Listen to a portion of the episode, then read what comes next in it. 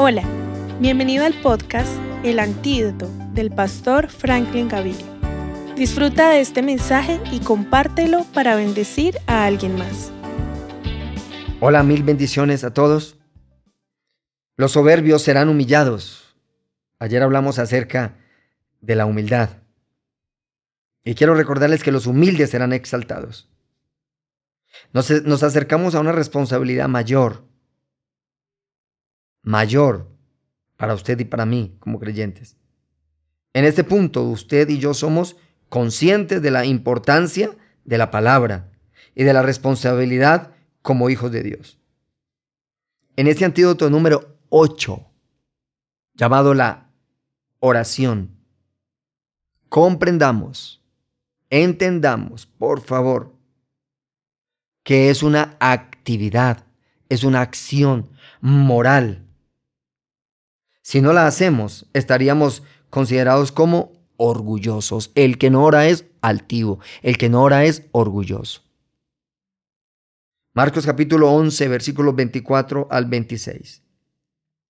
Por tanto, os digo que todo lo que pidiereis orando, creed que lo recibiréis y os vendrá. Y cuando estéis orando, perdonad si tenéis algo contra alguno para que también vuestro Padre que está en los cielos os perdone a vosotros vuestras ofensas.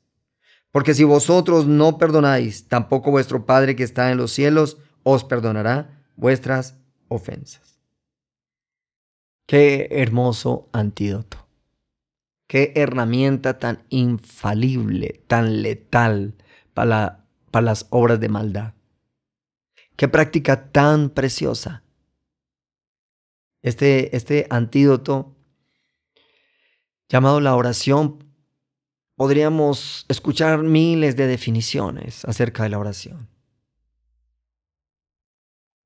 La oración es una relación. Es el lenguaje divino. Es la manera de tocar el corazón de Dios. La oración es el arma y el poder del creyente. La oración es adoración, es intercesión y clamor al poderoso y eterno. La oración es la manera de pedir a Dios que abra los cielos para oír su voz. La oración y la palabra es dinamita aquí en la tierra. Quiero que meditemos en lo siguiente. Desafortunadamente, en este mundo, la oración se ha convertido en algo mecánico, ritual, religioso. Se ha convertido en la manera de cómo tratar de doblar la mano de Dios. Se ha convertido en una exigencia.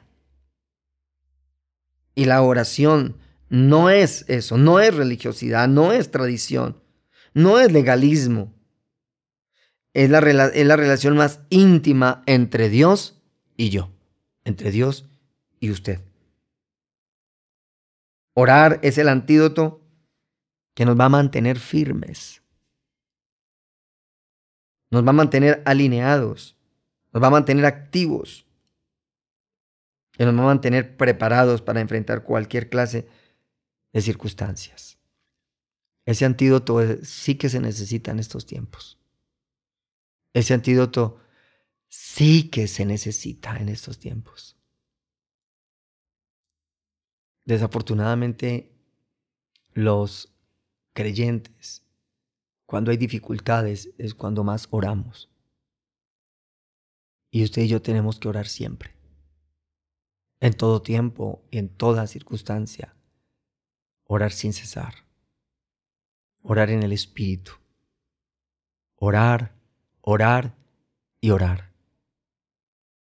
Orar es arma, orar es pasión, orar es relación. Podríamos quedarnos meditando acerca de este antídoto mucho rato. Pero permitamos que en este día usted y yo seamos exhortados y no seamos como los hipócritas. Seamos humildes como hablábamos el día anterior.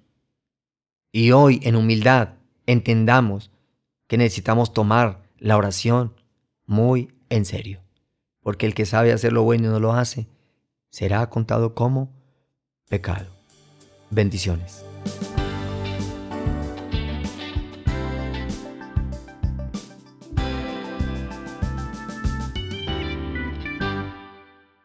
Casa de Restauración Familiar, la casa de todos.